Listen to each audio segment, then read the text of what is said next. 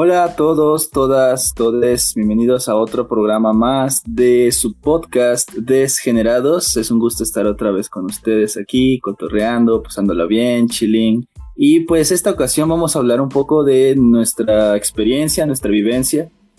Y pues para ello pues vamos a trazarlo desde el principio de todo esto, cómo fue cuando éramos niñes, cómo fue nuestras experiencias, cómo nos visualizábamos entonces para ello estoy hoy con mi amiga, mi amiga Edel, así que pues eh, vamos a empezar contigo, amiga. ¿Cómo, cómo fue tu, tu niñez? ¿Cómo, cómo, ¿Cómo te vivías? ¿Cómo te percibías entonces? Platícanos un poco de ello.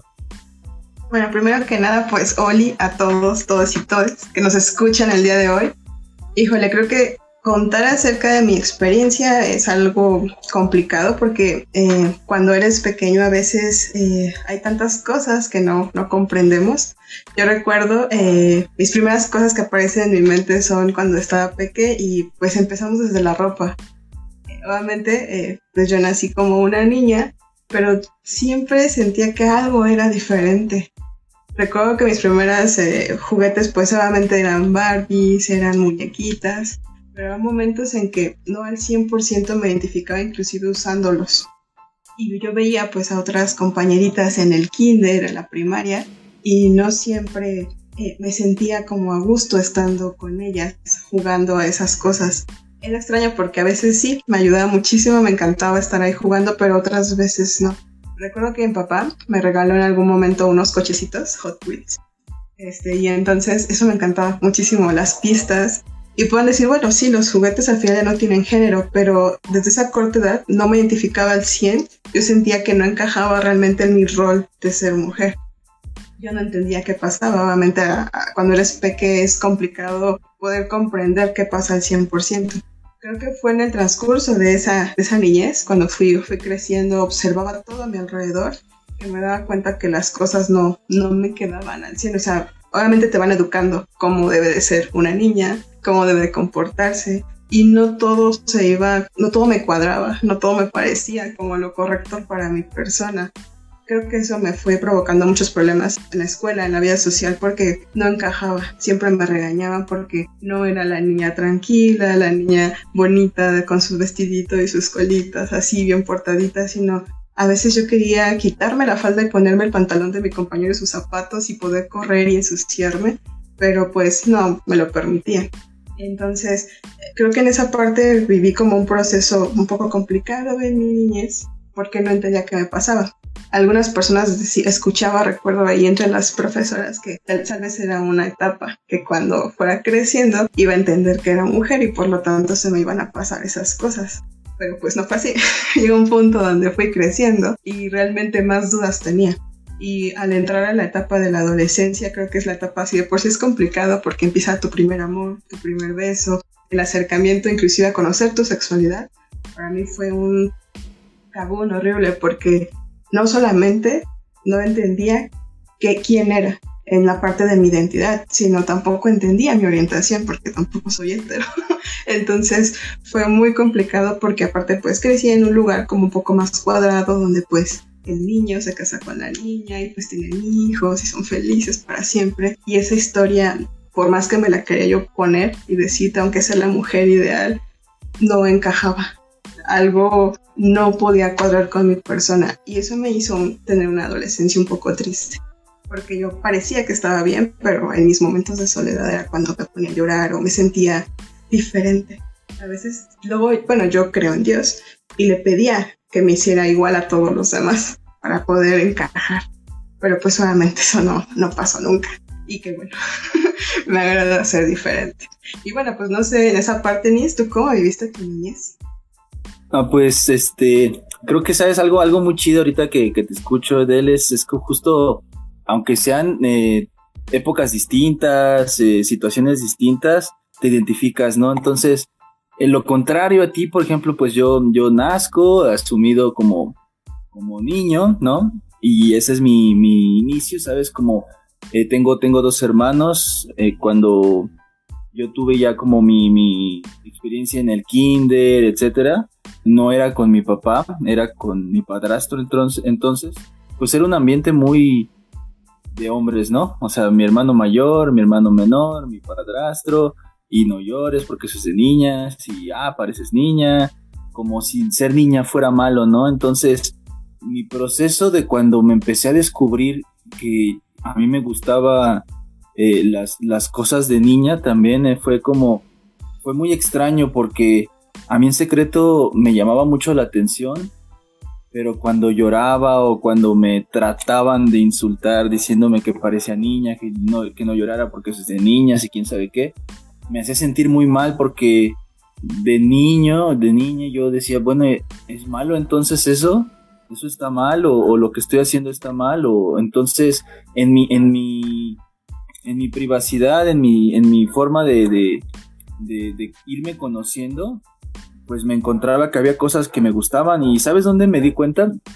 Así directamente ya digamos como, como me di cuenta que las prendas era una necesidad de expresarme porque una vez, bueno, también mis tiempos fueron distintos, estaba de moda la primera serie de los Power Rangers, Mighty Morphin Power Rangers, y pues era el boom, ¿no? Todo el mundo quería ser Power Ranger y demás, y pues yo también quería ser Power Ranger, ¿no?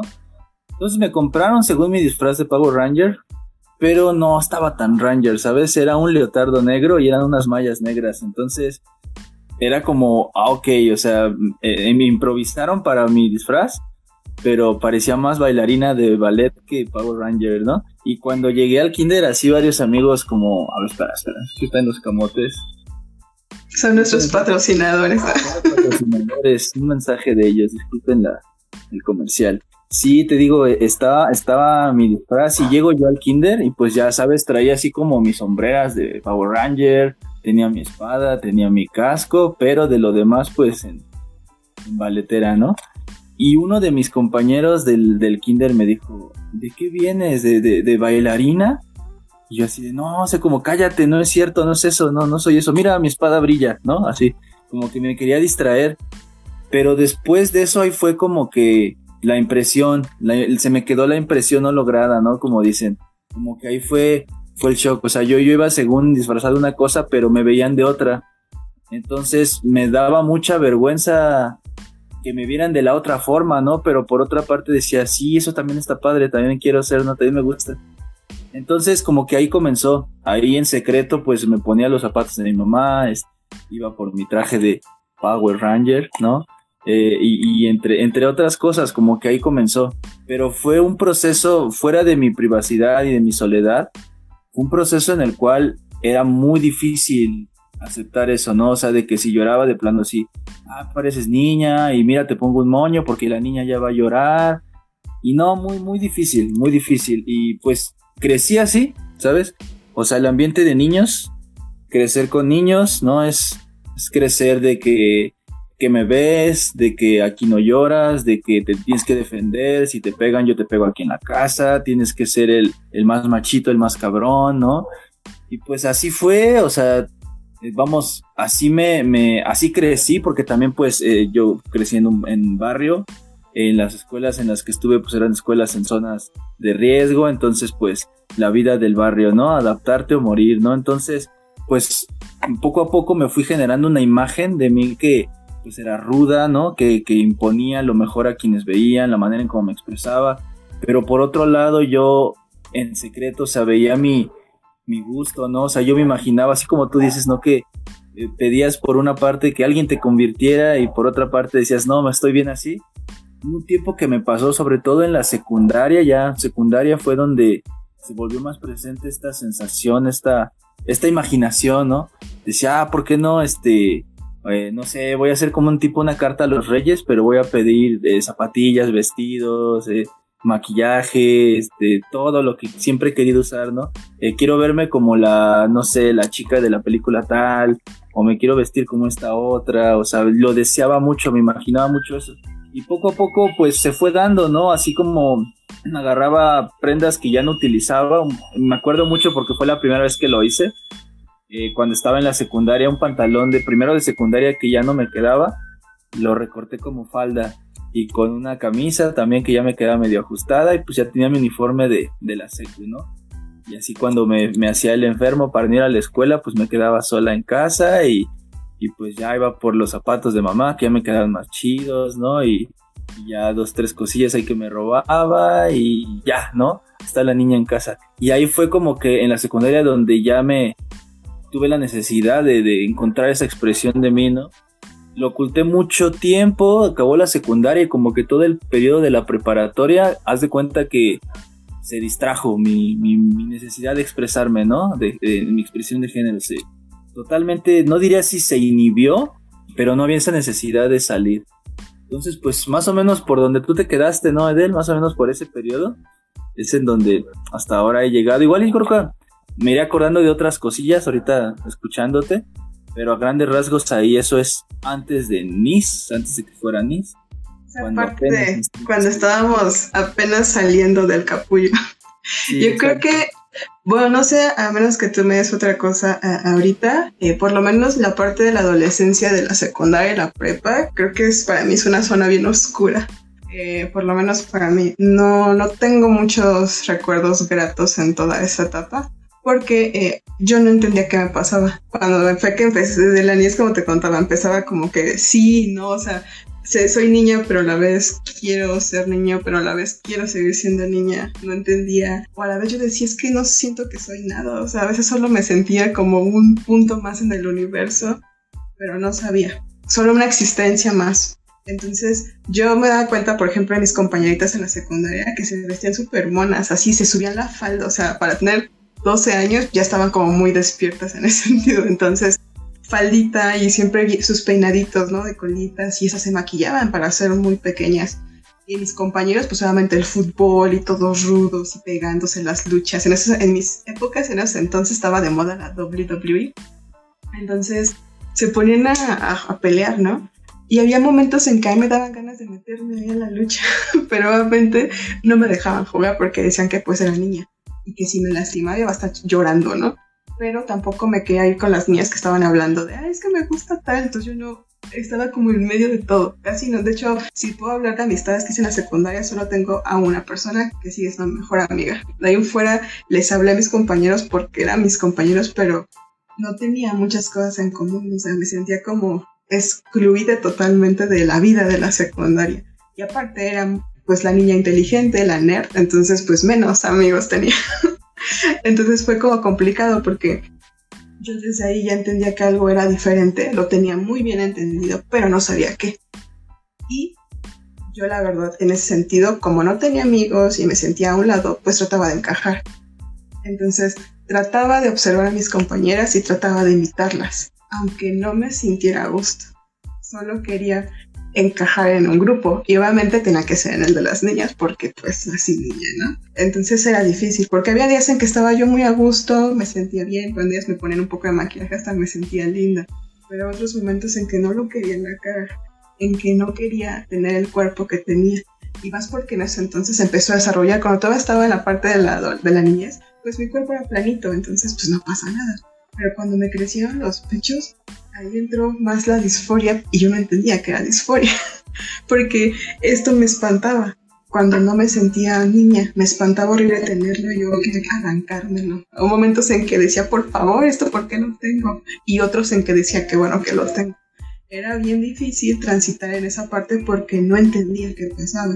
Y en la prepa no se diga, en la prepa pues obviamente entré en un lugar donde toda la gente estaba súper destrampada, me tocó un cebetis de uno, y entonces no va a ir a toda, y pues ahí sí era barrio, entonces todo el mundo estaba destrampado y se hacían las bolitas y que vamos a por el drink, o sea, ya bebían mis compañeros. Y yo no entendía qué pasaba. Y aparte ahí todo el mundo pues se vuelve como más activo en las relaciones sexoafectivas. Entonces yo decía, pero si soy niña, tengo que salir con niños, pero ¿por qué me traen compañeras? Y yo creía, pues solamente así se me enseñó que eso era pecado. Entonces, inclusive hasta en mi sexualidad la reprimí dije, no te pueden gustar las mujeres. Te tienen que gustar solo los hombres, quieras o no. O sea, y si te gustaban, era como, no te pueden gustar. No puedes. Entoní me reprimí en todos los sentidos. En esos, en esos entonces me cambié el look para verme más femenina. Me corté el cabello, me arreglaba, me maquillaba. Y aún así había momentos en que mi cerebro me decía, es que no estás a gusto aquí pero quieres amigos, quieres encajar y pues funcionó. Por lo menos en la prepa tenía amigos, pero eran amigos que realmente estaban felices con lo que veían por fuera, pero realmente lo que estaba dentro no estaba feliz. Yo solamente quería ser parte de un grupo, eh, sentirme dentro de algo, de que no estaba excluida como me sentí toda la secundaria. Y yo era como muy segundón en esos momentos. Vamos para acá, jalo, que no me gustaba. Vamos a poner, vamos a todas las niñas queremos ir, nos queremos pintar las uñas, jalo, que no me las quiero pintar. Solo quiero tener amigas, quiero ser parte de algo. Entonces, fue difícil porque de repente cuando senté que se me salió el lobato y se daban cuenta, me veían raro, como, ¿y ahora esta qué le pasa? Luego tenía, la ventaja de ahí es que tenía también algunos amigos chicos con los que luego jugaba fútbol y todo eso. Entonces el problema era que cuando ya se daban cuenta, eh, era incómodo y viceversa, porque con mis amigos ellos me veían como un compa más inconscientemente cuando no sé si se ha notado que de repente cuando las niñas se juntan con niños los ven como un compa más, pero es inconsciente y a mí eso me encantaba. Que hay, o sea, inconsciente me veían como un amigo. Entonces era bien padre porque no era la niña del grupo, sino era un amigo más al que me abrazaban de qué onda, cómo estás y hasta me saludaban así de puñito y todo, éramos brothers. Eso como que alimentó un poco esa parte que estaba triste. Dije, tengo amigos, o sea, quiero ser como ellos, pero obviamente el querer estar ahí también pues me ocasionaba como esas pequeñas envidias de, pero es que tú puedes usar, por ejemplo, el pantalón así, tú estos zapatos de la escuela y, y tu, tu, camisita, y yo quisiera ponerme eso, pero obviamente no me lo van a comprar. Entonces, me encantaba estar ahí, pero a la vez sentía que me hacía daño, porque yo quería ser como ellos. Y en el lado de las niñas, me gustaba estar con ellas, pero era incómodo porque tenía que ser muy niña, demasiado, o sea, lo que se... Bueno, ellas realmente tenían mucho el estereotipo, ¿no? Delicadas, muy lindas, se maquillaban, hablaban de ropa, de cosas que yo luego no entendía, me gustaba más hablar luego de luchas o deportes. Obviamente solo hablaba con mis compañeritos, pero aún así siento que la parte de la prepa la viví como transparente, o sea, fue la parte como más tranquila, entre comillas, pero no, no me encajé, o sea, encajé para ellos, pero yo siempre me sentí fuera de... Y, y al entrar a la universidad, bueno, cursé una, una licenciatura en la poderosísima UNAM, este, ahí creo que todavía fue más difícil porque ya la mayoría son sexualmente activos, ya todo el mundo trae un rollo, todos van a la fiesta, todos quieren, o sea, se dividen todos los grupitos, los que se dedican a estudiar, los que quieren ir a la fiesta, los que andan en parejitas, y te haces un grupo de amigos. Y yo en esos entonces, mi forma de vestir cambió. Creo que me sentí, bueno, yo vi la película de Bohemian Rhapsody y noté pues el estilo de Mercury. Bueno, ya lo había notado antes, pero ahí en esa película creo que se, se plasmó muy bien tan estrafalaria así yo me veía, o sea, copaba luego de repente unas, no tengo fotos de mi ropa anterior, pero era demasiado estrafala, de repente shorts y playeras que nada que ver como con un estilo muy niño. Y me juzgaron mucho, eso sí, recibí demasiadas críticas y cada crítica era un golpecito más a mi corazón. Decía, pero es que yo me siento bien, pero creo que estoy mal. O sea, yo me siento bien, pero para todos está mal, entonces seguramente yo estoy mal. O sea, yo pensaba eso que aunque yo me sentía a gusto, estaba yo no. Dije, pues si 20 mil dicen que está mal y yo solo pienso que estoy bien, seguramente entonces la que está incorrecta soy yo. Y entonces trataba de encajar con la forma de vestir un poco más, no recatada, pero tal vez más discreta, más como se visten los chavos de la universidad, para poder encajar hasta en eso. Pero no me sentía y cuando me ponía lo que me gustaba realmente salía a la luz, era la persona extraña del salón. De hecho, inclusive algunos así me recuerdan como la persona extraña del salón que pues siempre participa, pero siempre en su mundito, porque luego no tiene nada que ver con las personas. Y más cuando transicionaba inconscientemente. Entonces, son poquititos los amigos que todavía tengo de la universidad y que inclusive me siguen hablando porque una vez que, que empecé como a ser amigos, pues se, van dando cuenta que uno es diferente, ¿sabes? O sea, no les puedes explicar el por qué porque yo no lo sabía, no entendía qué pasaba, pero sabían que era diferente. Pero decían, pero así me caes bien, o sea, no, no tengo tema, esa es tu forma de ser, qué bueno. Libertad, dije, qué padre. Entonces, por lo menos en, esa, en ese movimiento así como de, de mi modo estudiantil, Híjole, yo creo que si pudiera borrar mucho lo haría. O, o quién quita y bueno, y por eso llegué aquí, ¿no? Bueno, a veces uno nunca sabe, puede ser mejor o peor cambiar el, el pasado, pero por lo menos fue, yo la, siempre lo, lo, cuento como una zona muy oscura. Y eso porque ahorita platicamos una forma un poco más por arriba, pero si les contara así cosas muy específicas, yo creo que mis lágrimas saldrían. O sea, es bien difícil porque creo que sabes cuál es la clave de esto, que es difícil porque ni siquiera tú lo puedes entender. Si yo hubiera sabido que era, por ejemplo, ser no binario, tal vez hubiera sido más sencillo poder transicionar y enfrentarme al mundo. Pero como ni siquiera entendía que existía algo así, ni mucho menos se me estaba pasando a mí, menos pueda defenderme. O sea, la gente atacaba al verme diferente, el sentirme, el actuar, pero yo no sabía el por qué. Yo solo sentía que era yo.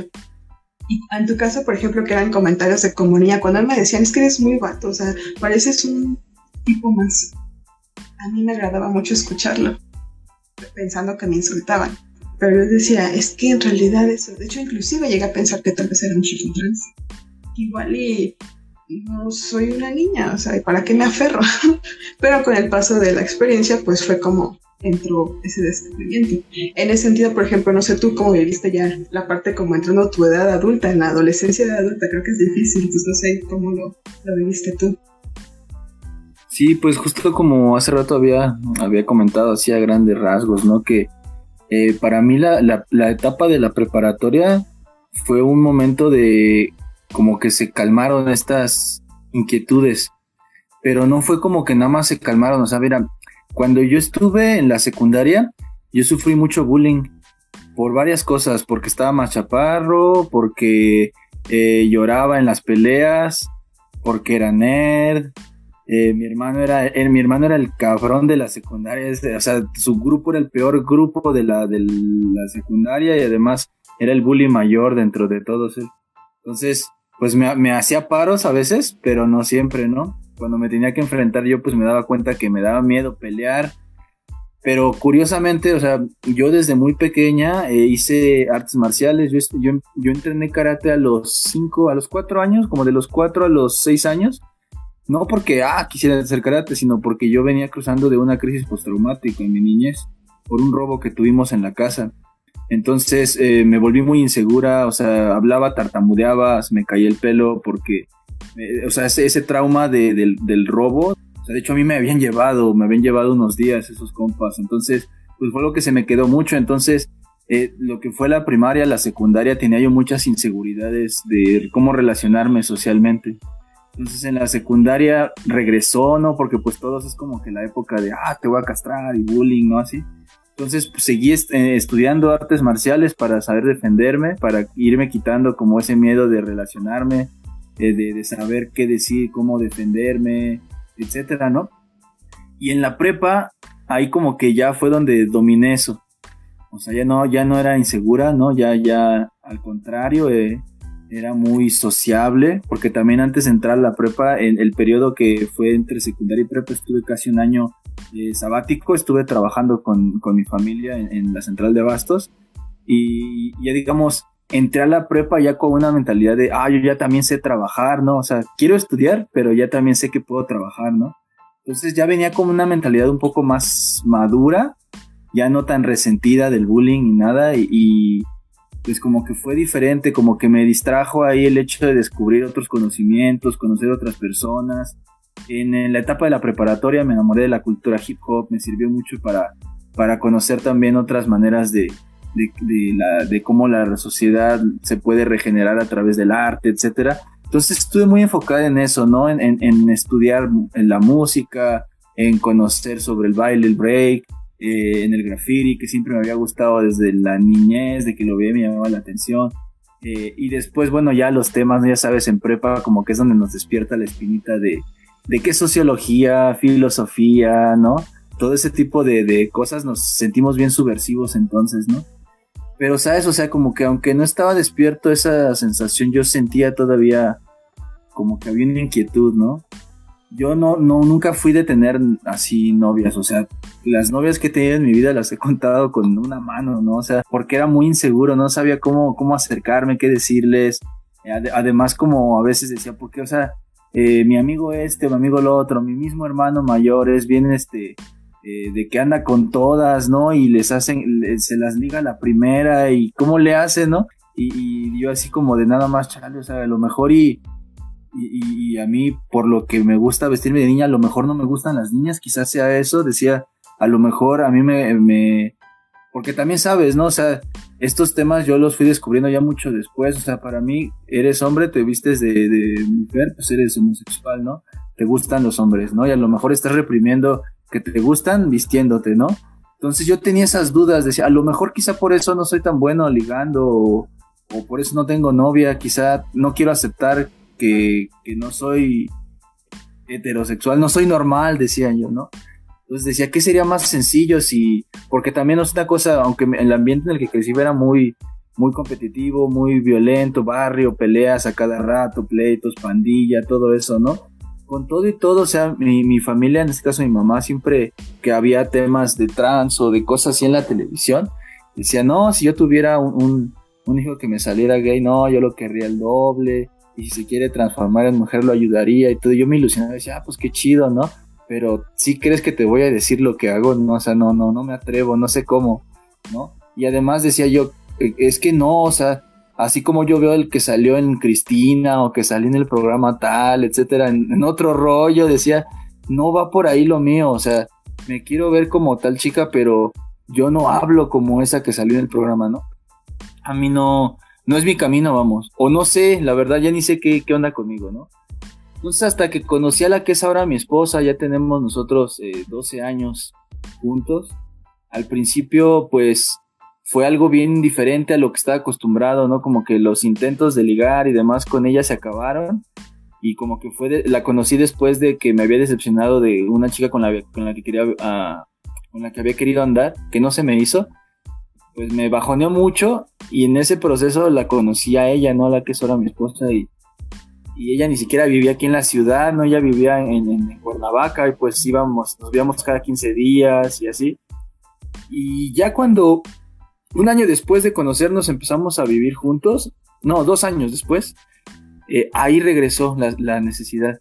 Pero algo bien curioso, ¿no? Así como lo que tú mencionas, como, como en, la, en nuestros cambios corporales, quizá no a mí no como tal disforia, pero sí me causó un tipo de nostalgia de si hubiera hecho esto antes, ¿sabes? ¿Por qué? Porque cuando yo estaba en la secundaria, que era cuando me había hecho ya mi falda y mi uniforme y todo, pues estás apenas creciendo, ¿no? Yo me tardé mucho en desarrollarme para, para embarnecer, vamos. Yo en, la secundaria te digo, estaba chaparra, no tenía tanto vello corporal, ¿no? Tenía, tenía más o menos, no tenía largo el cabello, pero pues sí me peinaba, ¿no? Entonces, pues me podía eh, rasurar las piernas y no se daban cuenta que me las había rasurado, ¿no? Obviamente, pues del resto del cuerpo, como no tenía la espalda ancha, ni había desarrollado tanto músculo, pues podía ponerme eh, la ropa que según yo a mí ya no me quedaba, pero resulta que sí me quedaba, nada más que más ceñida, ¿no? Pero ya cuando con mi esposa así un, una vez recuerdo como que eh, me quedé, me quedé este, solo en casa y volteó a ver a su closet, ¡pum! No, y regresó. Regresó esa, esa necesidad y, y, saqué un vestido, eh, me puso zapatos y me vi en el espejo y ahí dije, no, o sea, mira, ya, ya no es la espalda que era, eh, ya no son los brazos que eran, las piernas tienen muchísimo vello, eh, no me gusta, dije no me gusta, pero me gusta la sensación de que estoy regresado. Ahí, ahí despertó, ¿vale? O sea, como que pasado a la etapa de la preparatoria, que no pasó nada, o sea, realmente de, de esto, o sea, mi expresión de género se, yo diría que estaba dormida, ¿no? Como que fue un proceso de conocerme en otros aspectos eh, de, tener otras inquietudes y eso estuvo tranquilo, ¿no? Y ya con, mi esposa, ya cuando yo acabé la prepa, fue donde se empezó a despertar más, más fuerte, ¿no? Creo que ya, ya llegamos a esa parte, ¿no? Quizá, eh, no sé si quieras este, también compartir ahí algo que antes, antes de pasar a, a nuestro descubrimiento, ya cuando rompimos el caparazón, ahora sí. Pues yo creo que igual y ya es como para entrar a, eso, porque mira, yo en la parte de cuando estaba en la, universidad, creo que ahí empecé a hacer eh, mis primeros lazos de amistades reales. O sea, ahí creo que es donde encontré realmente la, buena amistad. Pero eh, lo divertido de esto es que la gente con la que empecé a entablar amistad era gente como también alterna, o sea, no, no gente trans, pero no, pero parte de la comunidad, ¿no? O sea, no heterosexuales. Entonces creo que también eso me ayudó mucho a sentirme un poco más en confianza. Dije, creo que tengo un grupo de personas con las que me siento a gusto y pues obviamente el que también sean diferentes, aunque ellos entendían por qué eran diferentes, pero sabían que sabíamos que éramos diferentes, eso ayudaba mucho a sentirme parte de algo. creo que era la primera vez que sentía que era parte de algo. Y me ayudó ahorita que tú comentas, este, bueno, eh, tus, tus gustos, todo lo que empezaste a descubrir. A mí me pasó, pero con la... Bueno, yo siempre he sido fan de Michael Jackson, lo amo así mucho.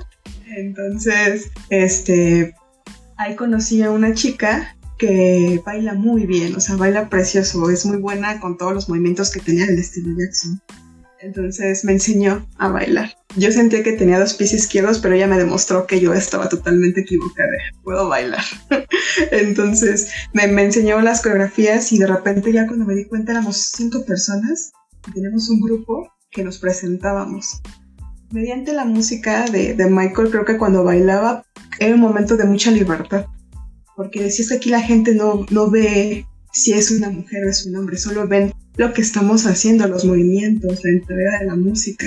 Entonces yo empecé a moverme mucho por ahí, como por la música, o sea, no canto ni nada, pero me encanta escucharla y, me transmite demasiado. Entonces el baile, o en este caso específicamente Michael Jackson, era como una forma de desahogo, porque podía ponerme pantalón, zapatos de mocasín, camisa, corbata, y no me juzgaban, porque realmente era Michael Jackson, entonces pues eran los típicos trajes que él usaba y me sentía tan a gusto, tengo hasta mi sombrero y decía, este, este es el estilo que quiero usar y lo puedo usar porque pues bailo esto, entonces era una forma de vestirme como un chico y me hacía sentir súper genial. Y aparte no lo veía mal la gente, porque realmente era Michael Jackson. Entonces decía, esto es lo mío. Y esa parte me ayudó mucho con las amistades que hice, que fueron pocas, pero yo digo pocas, pero realmente buenas. Y, y eso, o sea, creo que em, lo, último ya como de esa etapa de mi vida fue ese, pum, que fue ese momento ya para la pregunta del millón, ¿no? ¿Cómo vimos o vivimos o entendimos que éramos personas NB, ¿no? No binarias. Yo no sabía, para empezar, que existía esa identidad de género. Yo solo creía pues en lo que la cultura, la sociedad te dice, ¿no? Existen solamente hombres y mujeres y saber que existían las personas trans yo por eso decía, yo creía que era trans, pero era un chico trans. Yo decía, no, pues soy un niño y soy una gomaje. Porque es igual y me estoy, estaba más como que queriendo, pero me da miedo. Inclusive en un momento de mi vida pensé, dije, tal vez sí tenga que transicionar al 100%. ¿Para qué me hago? Ya estoy perdiendo mucho tiempo de mi vida. Necesito hacerlo aunque pierdo todo, pero ya me harté. O sea, llegó un punto, de hecho, pues yo creo que hace como unos cinco años, más o menos, que dije, ya estoy. Sí, tenía que entonces tenía como unos 22, 23, estaba terminando la carrera. Dije, perdón, pero dije, estoy hasta la madre. Estoy harta de tener que fingir, de tener que ponerme esto todos los días cuando no lo quiero usar y a veces sí, a veces no. Y cuando quiero usarlo, ¿por qué tengo que usarlo? O sea, me empecé a cuestionar, pero sin, sin entender el por qué, pero decía, ya, estoy harta. Entonces recuerdo que tomé un taller con una, ahorita soy sexóloga, que se llama Gabriela Merlos, que le mando un saludo, la amo demasiado porque ella fue la que un, en un taller habló de género y explicó brevemente qué era el término no binario. En ese entonces pues estaba apenas sonando, lo estábamos escuchando. Como lo describió, yo dije, me suena, como que sentí el tin, tin, tin, rojito dentro de mí que dije, híjole, tengo que investigar más. Y fue que decidí empezar a investigar. Obviamente en Internet a la fecha hay muy poca información pues muy sustentada, ¿no? Así teórica, porque pues nadie, no, hay gente que ha escrito mucho de ello. Entonces, pero yo empecé a investigar y empecé a ver toda la información. Cuando llegué al término y vi lo que era una persona no binaria, dije, esto es lo que soy. No sé, lo leí, mientras más leía, más sentía que la etiqueta me empezaba a quedar sentía que por primera vez el traje me quedaba bien.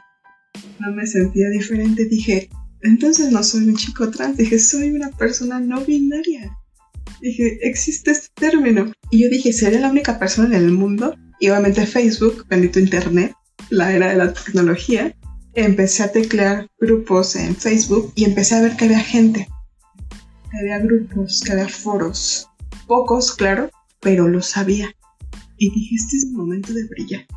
Entonces empecé a meterme en los grupos Y bueno, en esos entonces pues yo ya te, estaba saliendo con la persona que ahorita es uno de mis vínculos afectivos y pues decirle era lo difícil, ¿no? ¿Cómo le explico que no soy niña, que soy una persona no binaria y que pues esto es lo que hay? Porque una vez que lo entendí, te lo juro, vas a andar así bien, lo sé, pero me empoderé tanto porque ya sabía qué era, ya entendía qué me pasaba. Y como que, bueno, me pasó, hice como un recuento hacia atrás de mi vida y entendí cada cosa que fui haciendo, cada cosa que no me cuadraba, cada inconformidad, cada miedo, cada angustia.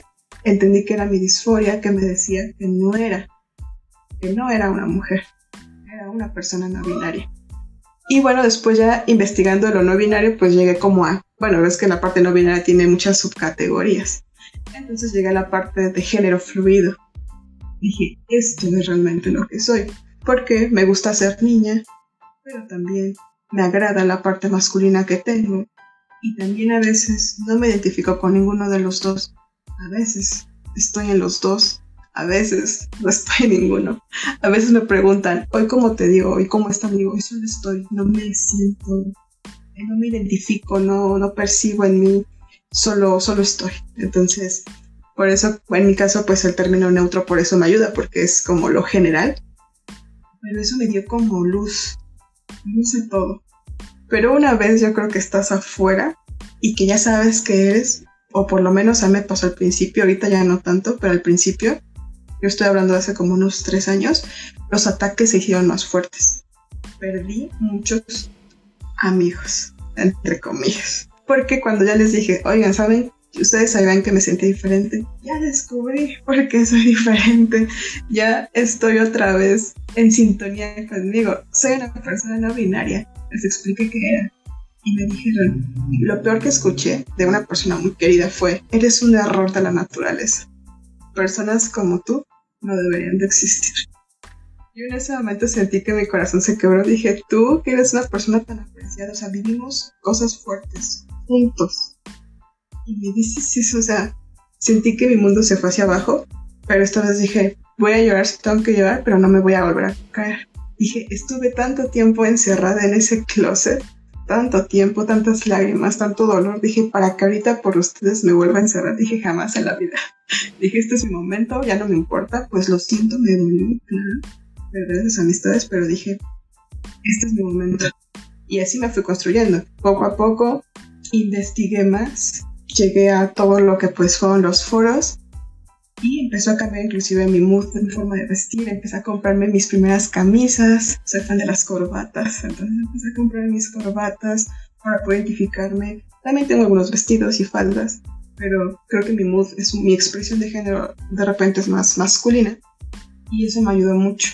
Empezar a comprar la ropa también como que te hace sentir diferente.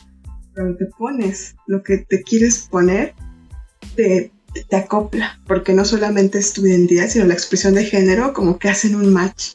O no sé, pues sonar así, pero a mí me emocionó demasiado. Siento que fue el boom de mi vida. Y fue la mejor decisión que pude haber tomado, en encaminarme con la investigación que yo tenía y seguir llegando pues a más personas. Algo que me agrada mucho es que, por ejemplo, bueno, yo lo he notado, ahorita la gente joven de 15, 13 años ya se identifican como NBs y hay gente no binaria joven eso me hubiera gustado, poder saber, tener esa información cuando tenía esa edad, porque sufrí un proceso muy feo para llegar ahorita. Y la verdad no me arrepiento de todo lo que viví, tal vez me hubiera gustado que fuera diferente, pero por algo pasó para llegar a esto. Pero escuché una frase eh, hace un tiempo en un video que dice, bueno, ya estamos aquí, pero realmente por eso gritamos, por eso mostramos que existimos, porque ha sido una lucha de descubrimiento para poder plantarnos el día de hoy. Y también por eso es la idea de este podcast, no poder compartir esta vivencia. Porque hay gente atrás que sigue callada y que pues obviamente eh, sigue sufriendo o no se siente aceptada porque es diferente. Eh, entonces en esa parte, cuando cambió todo, cuando entendí qué pasaba, el mundo se volvió de colores el gris desapareció y se volvió completamente de colores. Y a partir de ahí pues empezó como el proceso, empezó de salió Edel a la luz y, empezó a, a, formar su camino, a gritar a los cuatro vientos, que es una persona no binaria, y pues obviamente también enfrentarme a las nuevas personas que nos siguen tratando de invisibilizar. Y pues hasta aquí pues llegó como un momento donde puedo decir que renací en ese sentido. Si puedo decir que tengo vida otra vez, fue como de cinco años. Soy una un peque de cinco que apenas volvió a surgir, como dicen el ave fénix, ¿no? Volvió a salir. En ese sentido, por ejemplo, yo no sé, Tunis, ¿cómo te diste cuenta o cómo llegaste al término no binario para poder identificarte? Porque ya hay, es lo que comentas, ya encontraste tu experiencia, fue fluctuando, pero ¿cómo te pusiste el nombre? ¿Cómo te diste cuenta que existía este término?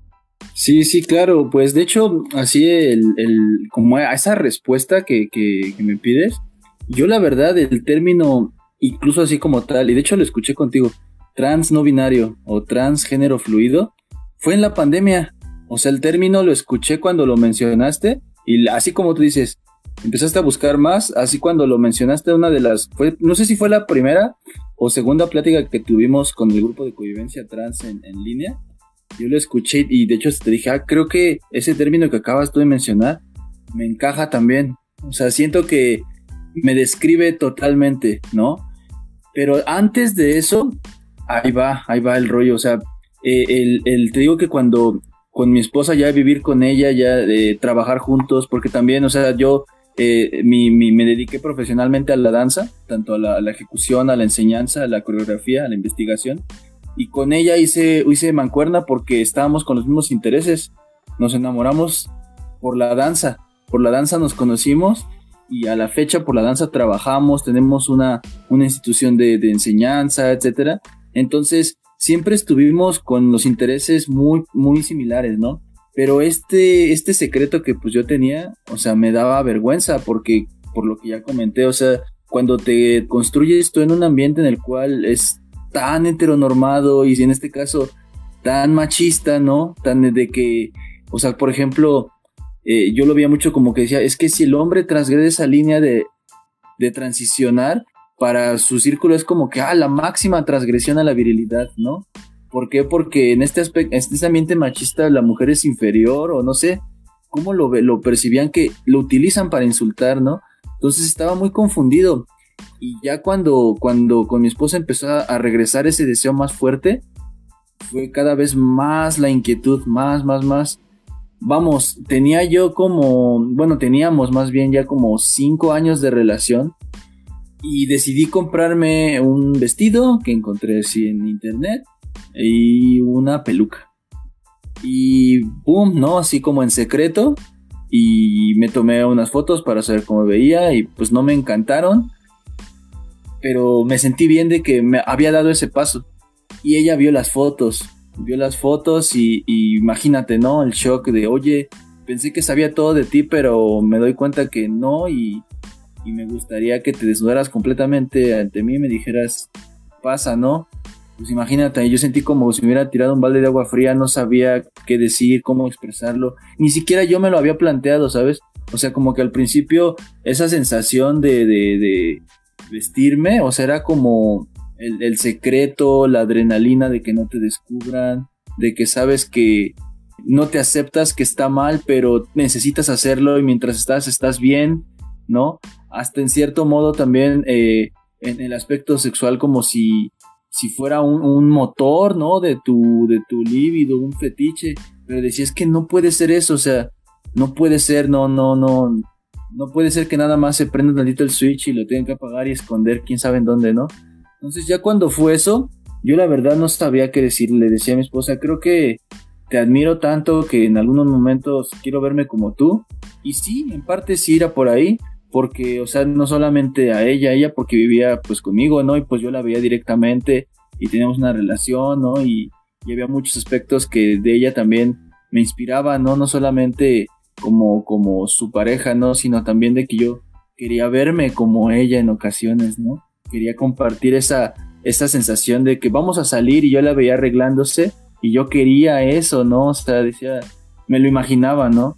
Pero pues fue muy difícil que, pusiéramos eso en el tema, no sabía realmente cómo expresarlo y pasaron dos años después de eso, no se volvió a tocar el tema, era algo muy incómodo para ambos y más fuerte se volvió el, deseo, o sea, cuando ella me descubrió, tiré toda la basura, borré las fotos, eh, me culpé mucho, ¿no?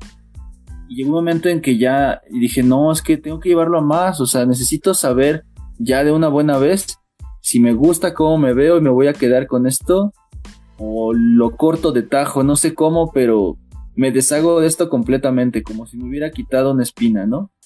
Y resulta que me da la oportunidad, conozco una, una persona que pues en su momento, o sea, esto fue como en el 2000, 2013, 2012, por ahí, que no, como 2013, hacía servicios de transformación.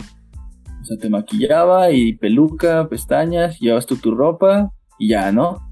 Te cobraba por eso estaba súper nerviosa, ¿no? Así no te imaginas, estaba así de que si me dabas un, un eh, envase de Nescafé salía todo volando, ¿no? Así estaba temblorosa además. Y pues oye, me llevé un vestido de mi esposa, sus zapatos, me compré este, como tres pares de medias para tapar el vello de las piernas, lencería, bla, bla, bla.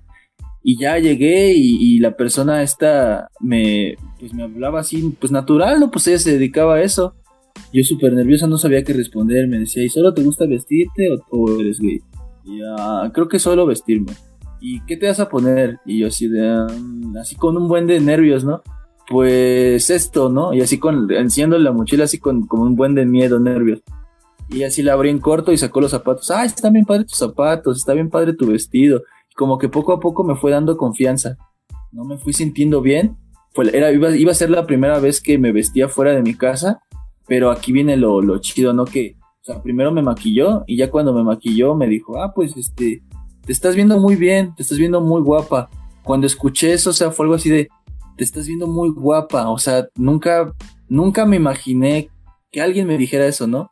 Porque cuando, cuando vas empezando, pues te digo, o sea, medio las fotos mal, todo mal hecho, ¿no? Hacía, así tenía un Facebook así falso como para conocer un poquito más de, del, tema, ¿no? Y pues no me encontraba muchas cosas, la verdad me encontraba como que nada más los que están en el cotorreo, los que quieren ligar y, ya sabes, el, típico que es closetero, según bien machito, pero pues va a los espacios a, desahogarse, ¿no? Y después vuelve a ser machito, ¿no?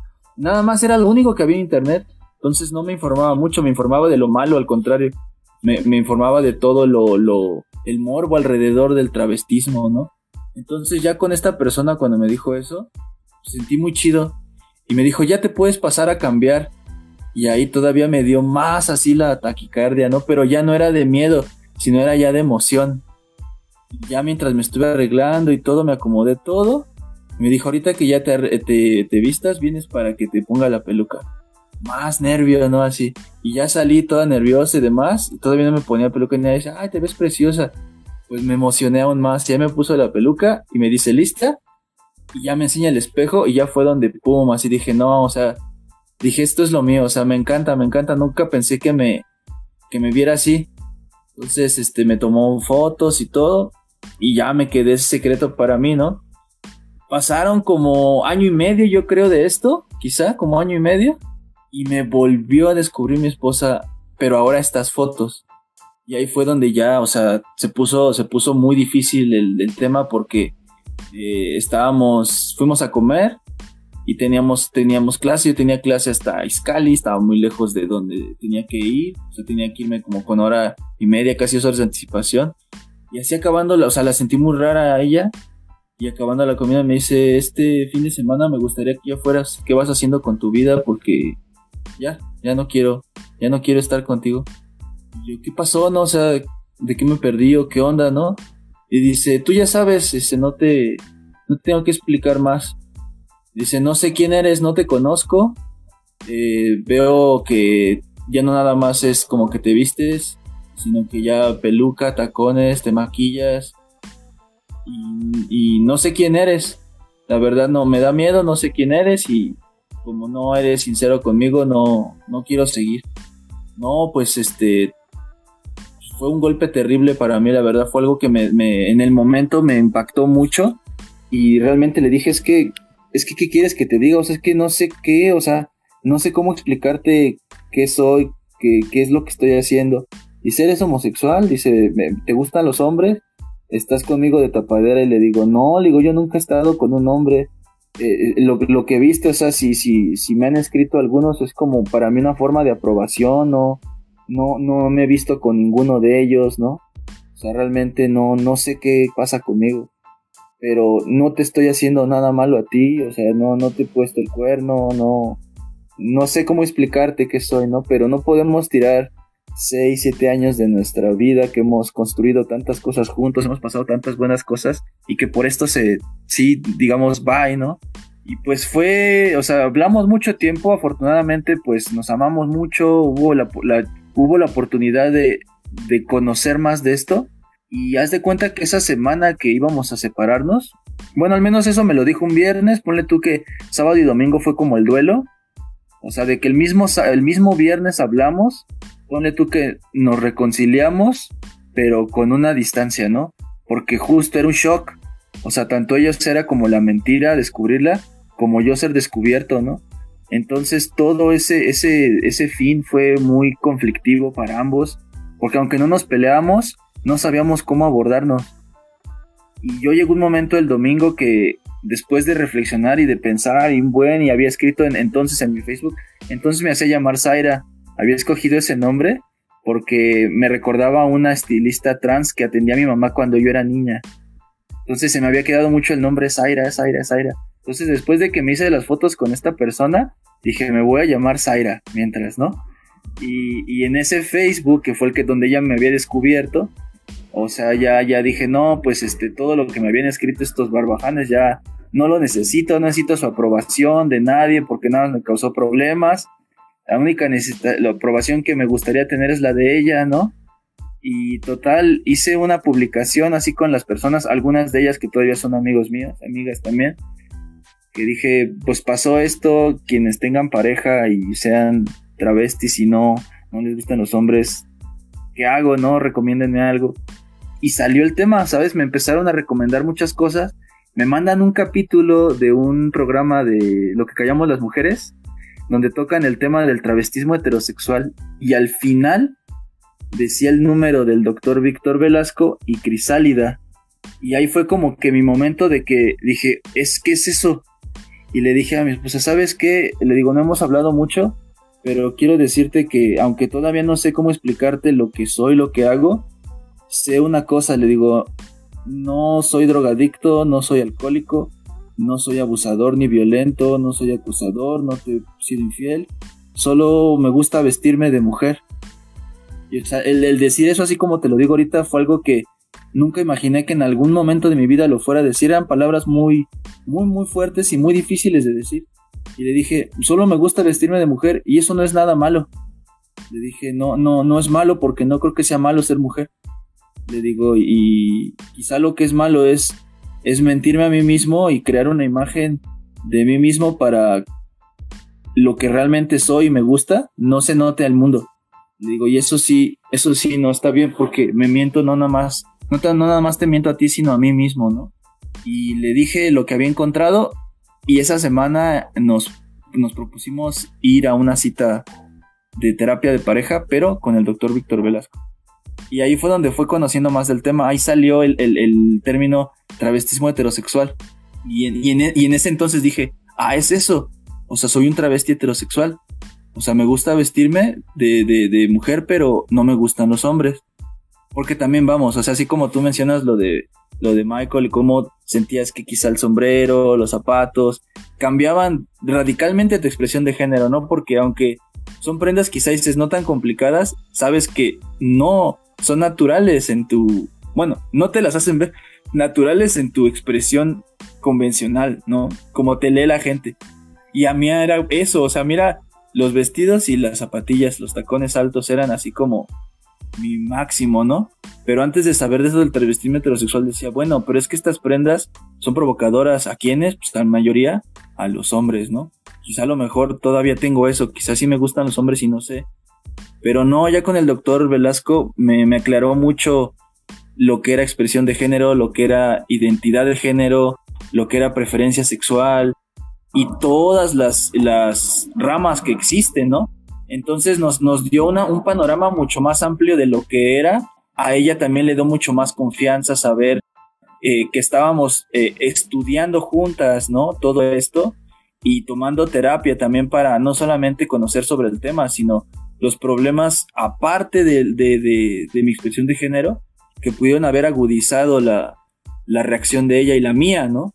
Entonces ahí comenzó el grupo Crisálida, ¿no? Eh, algunos, eh, conocí algunos otros lugares, casas de transformación, Cross House, TV Glam, este, en algún momento también eh, algunas reuniones ahí mismo en Crisálida con películas, documentales, simplemente convivencia, etcétera. Y así, así fue como, como se fue construyendo esto. Ahí en ese proceso, digamos que en ese año que empezamos a tomar terapia, eso fue ya 2016 me parece, eh, me encontré también con, algunas otras personas que tenían parejas, ¿no? Porque salió un, capítulo de Vice sobre, sobre expresión de género en donde hablaban sobre tres aspectos, ¿no? O sea, personas trans, pero en, en algunos este, que ejercen trabajo sexual, personas trans en prisiones y travestismo heterosexual. Y en la parte de travestismo heterosexual, pues salía esta Pina, que en su momento pues, es famosa por ese video, con su entonces esposa, ex esposa ahora, y otras parejas que tenían hijos también y que salían eh, juntas, ¿no? Como en plan de amigas o algunas en plan de pareja y todo esto. Y pues nos fuimos acercando a tratar de conocer a esas personas de los documentales, ¿no? De los videos, porque también pues ella tenía esa, esa inquietud, ¿no? ¿Sabes? Algo, algo que, que me ayudó, creo que fuimos progresando muy rápido. Llegó un momento en que yo le decía a ella, quizá en algún momento te gustaría que, que me arregle contigo y que juguemos, si quieres, ponle tú a las amigas, algo así. Dijo, ah, sí, estaría padre, pero no, no le gustaba tocar el tema, le costaba mucho. Y un día la curiosidad la atrapó más y dijo, ¿y si jugamos hoy? Y dije, ah, ok. Fue la primera vez que ella me vio ya en, persona, ¿no? Ya no en fotos, ya no le contaba, sino en persona, ¿no? Y pues fue el shock. Fue el shock y aunque estábamos en terapia y todo trabajando, pues fue una impresión fuerte, aunque ese año, como que después de esa primera impresión, obviamente constantes pláticas, muchas veces ella se deprimía en las noches porque pues la nostalgia, ¿no? De que ya no son las cosas como antes, ¿no? Ya, ya, ya cambiaron radicalmente. Y aunque yo estoy ahí, ya no soy el que estaba ahí, ya no soy el hombre que había idealizado, ¿no? Ya no era un hombre como se imaginaba, ¿no? Con la imagen que tenía de mí, ¿no? Porque también a mí, cuando ya empezamos a tomar este proceso de terapia, fue como entender que yo realmente no quería transicionar, aunque, aunque cuando me arreglé y me maquillaron y todo, me encantó el resultado y, me imaginaba mucho pudiendo ser, ser yo libremente sin estar en el closet ni nada. Decía, pero es que también me gusta ser hombre, ¿no? O sea, me, me gusta mi lado masculino, me gusta cómo me, me, visto de forma masculino, lo que hago en, en, la danza con mi expresión masculina, pero me empecé a dar cuenta que cuando abracé mi expresión femenina, mi, mi expresión corporal en danza mejoró muchísimo, me logré desinhibir más en el escenario, como intérprete, en mi discurso, en mis clases, eh, en mis propias inseguridades, ¿no? Entonces me di cuenta que me gustaban mis dos versiones, o sea, me gustaba mi dualidad.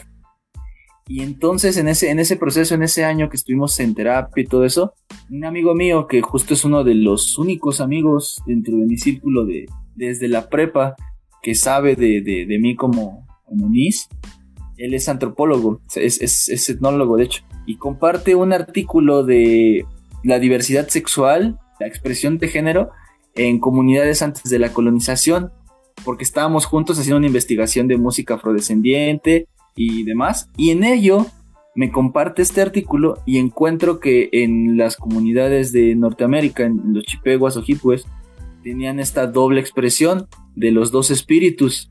Y, los dos espíritus en el idioma de, de Ojibwe, de Chipegua, se pronunciaba Nismaniduwag.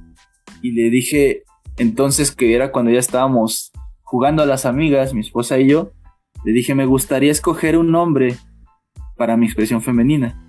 Digo, no un apodo, ni algo que esté fuera de la realidad, ni ponerme un nombre de, de así exótico, de teibolera, no, sino quiero un nombre que me, que me distinga, digo, porque me había puesto el nombre de Zaira porque me acordaba y estaba disponible.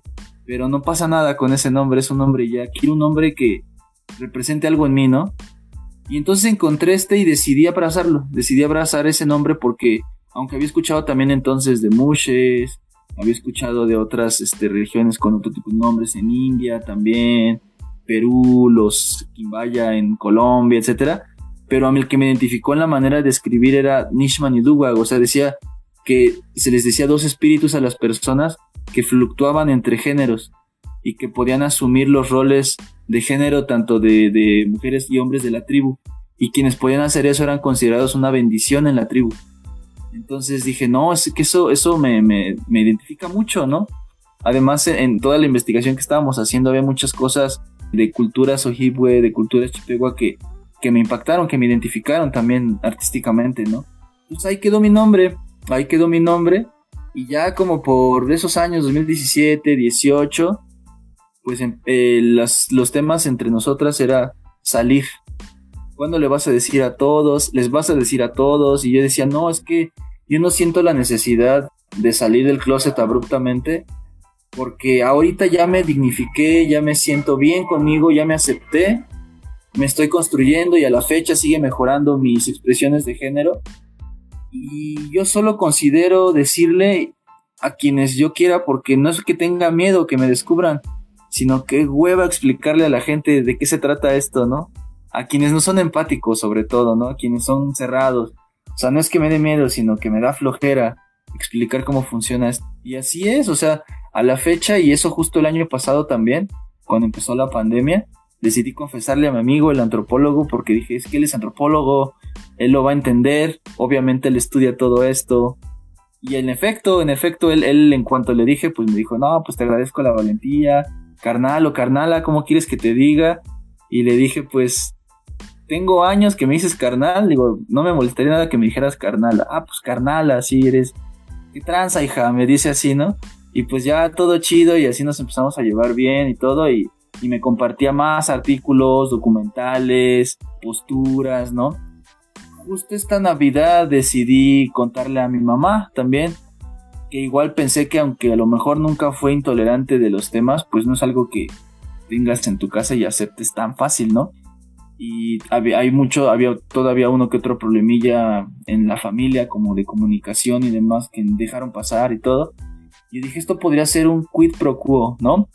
Yo te digo algo muy personal de mí y tú me vas a decir algo muy personal de ti para que nos ayudemos. Y después de una discusión muy, muy fuerte que tuvimos, donde nos dijimos y sacamos lo peor de cada uno de nosotros. Después de esa catarsis, se dio un espacio de confianza muy, muy chido, en donde tuve la oportunidad de decirle, y lo tomó muy bien. Y me dijo, ¿cuánto tiempo estuviste guardando esto? Le digo, pues así como te sientes tú, así se sintió mi esposa, ¿no? Y me dijo, pero ¿cómo es que nunca me di cuenta? Le digo, pues no te culpes, o sea, yo me encargué de ser un buen mentiroso para que no te dieras cuenta, ¿no? Si hubieras sido mal mentiroso, te hubieras dado cuenta desde hace mucho, pero pues no fue así. Le dije, es que te siento otra vez como cuando eras un niño, o sea, quiero abrazarte porque ¿cuánto tiempo lo ocultaste? Si yo te pude haber ayudado, te pude haber orientado, y qué bueno que me dices ahorita, porque si me hubieras dicho, no sé, hace unos años, dice, mi mente todavía estaba bien pendeja como para poder entender todo esto, ¿no? Así que te agradezco que pues lo hayas hecho ahorita. Y pues hacia la fecha, o sea, tengo una buena relación con mi esposa, entendemos sobre el tema, compartimos, salimos, ¿no? Ya, ya, este es, este, este fin de semana, de hecho, este, ya salimos con menos presión, con menos estrés, públicamente, durante el día, ¿no? Ya salí yo aquí de casa como Nis, con faldas, zapatillas y todo, ya, yo ya súper segura, o sea, ya, ya, yo me siento como, sabes, como, como tú mencionas, a veces que te sientes chico, a veces chica, a veces ninguno, yo todo el tiempo, aunque esté de chico, hay veces que mi mente es de chica y a veces, y casi siempre como chica, siento que mi mente sigue siendo de chico, pero mi cuerpo dice otra cosa. Casi siempre estoy en ese proceso, nunca me he sentido hasta, hasta ahora como que no estoy en un lado. Siempre siento que mi, mi cuerpo, aunque diga una cosa, mi mente puede estar en la otra balanza, ¿no? Hay, hay días que así que siento que mi mente es femenina y mi cuerpo masculino, pero nunca me he sentido sin ninguno.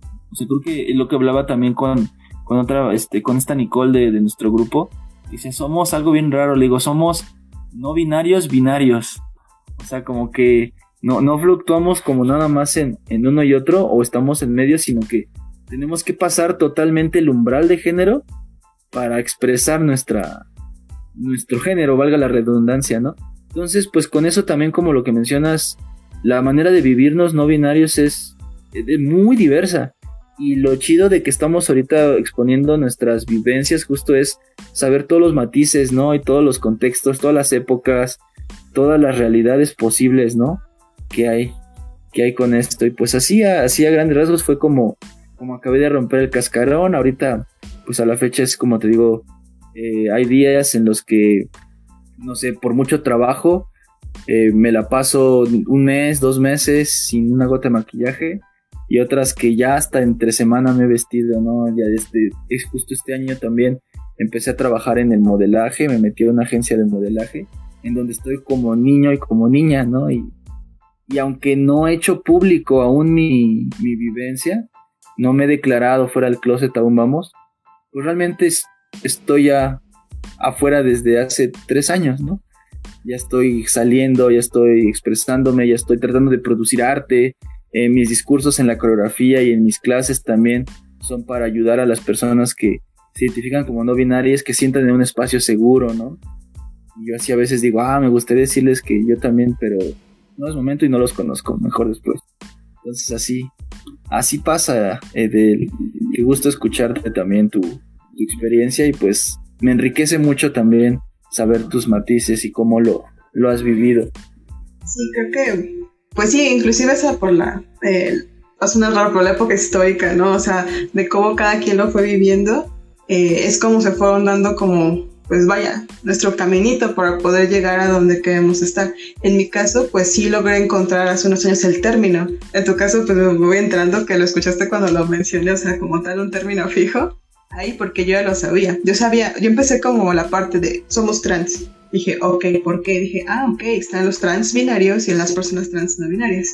Dije, perfecto, ya entiendo por qué somos todos trans. Dije, perfecto. Luego veo que somos trans no binarios. Dije, ok, pero dentro, pues de los no binarios también existe una gama. Por eso eh, creo que este, esta grupa pues está genial porque las vivencias son diferentes a pesar de que todos nos identificamos como no binarios. Entonces, esto creo que ayuda mucho a la gente que entienda que la vivencia no es única. O sea, que ser no binario significa que no tengas que identificarte con mujer o hombre. Y si sientes que eres más de un lado, más de otro, entonces no eres no binario. No, puedes seguir siéndolo. En su caso, por ejemplo, que fluctúan de un género a otro, pero completamente.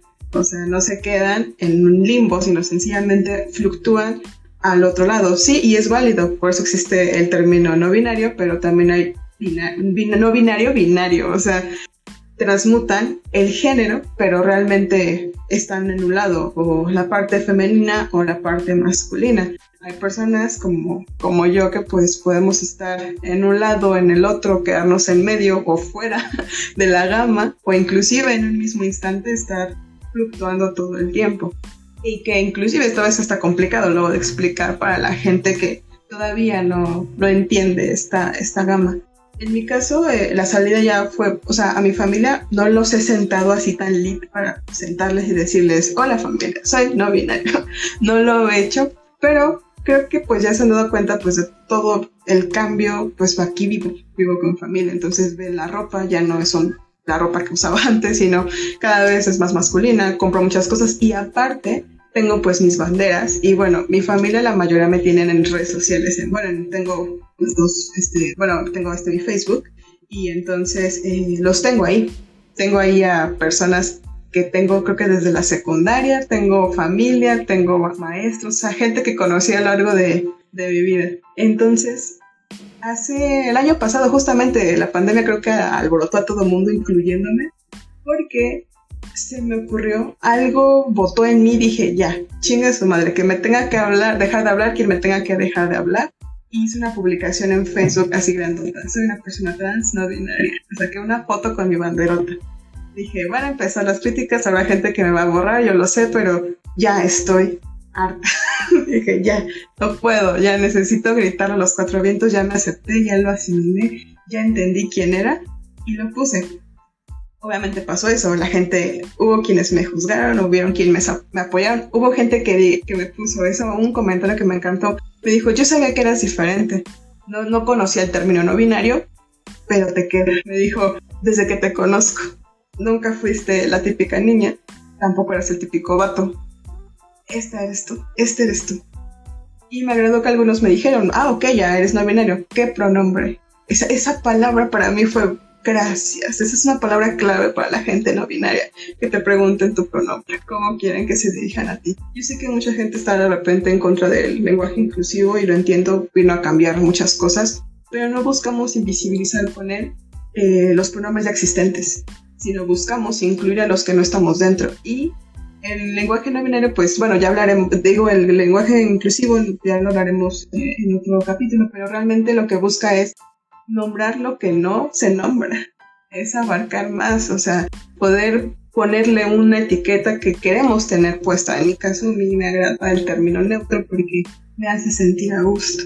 Ya, o sea, estoy acostumbrada a que me hablen de mujer, claro, pero cuando me hablan de ella, me gusta. Inclusive todavía más cuando me hablan de ella. Eso es otro, otro power. Creo que si supieran ustedes como escuchas que realmente con mencionar el pronombre, esa es la diferencia bien grande. O sea, no les estamos exigiendo nada. Algo tan sencillo como usar el pronombre, créeme que te cambia todo.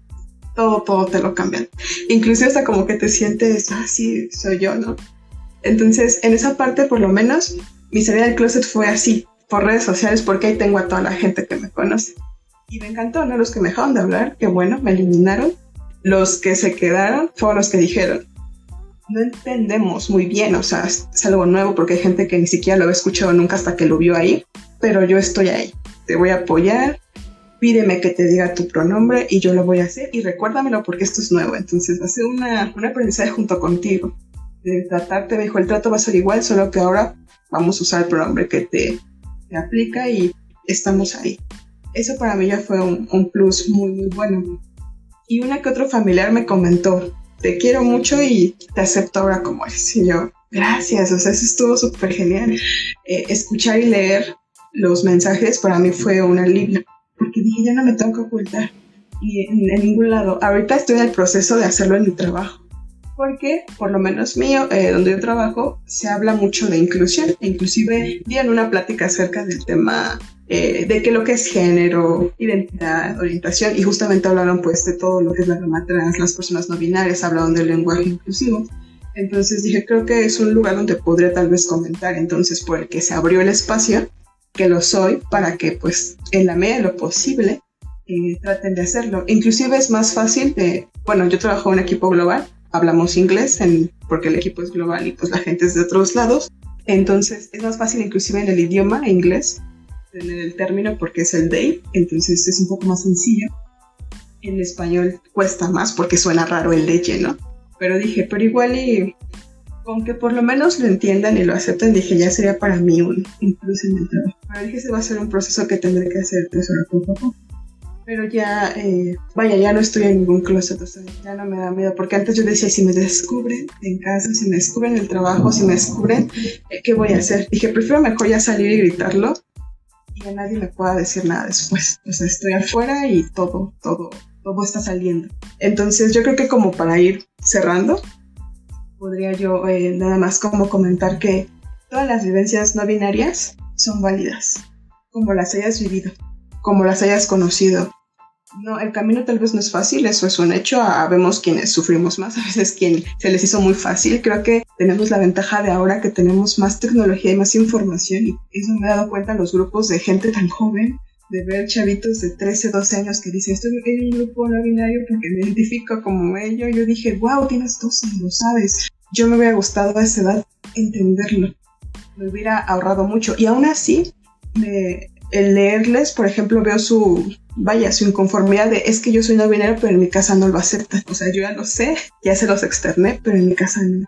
Entonces también creo que la gente, bueno, los padres tienen que hacer un poco también de conciencia. No es fácil, claro, pero tienen que aceptar que pues existen otras identidades, que estamos visibles, que no somos algo nuevo, no nos lo inventamos, no nos lo sacamos de la manga, estamos aquí desde hace muchísimo, inclusive después hablaremos un poco de los antecedentes, pero ya Elis nos compartió, hay, culturas antiguas que ya lo vivían así, y entonces no nos inventamos, sencillamente éramos más invisibles, éramos estábamos en el rincón, porque si de por si la gente trans apenas está saliendo a flote, la gente no binaria estamos como todavía rezagados. Entonces, creo que esta es la oportunidad para poder abrirnos, para poder eh, ser empáticas en el sentido de darnos cuenta que estamos aquí, que existimos y que no estamos solos.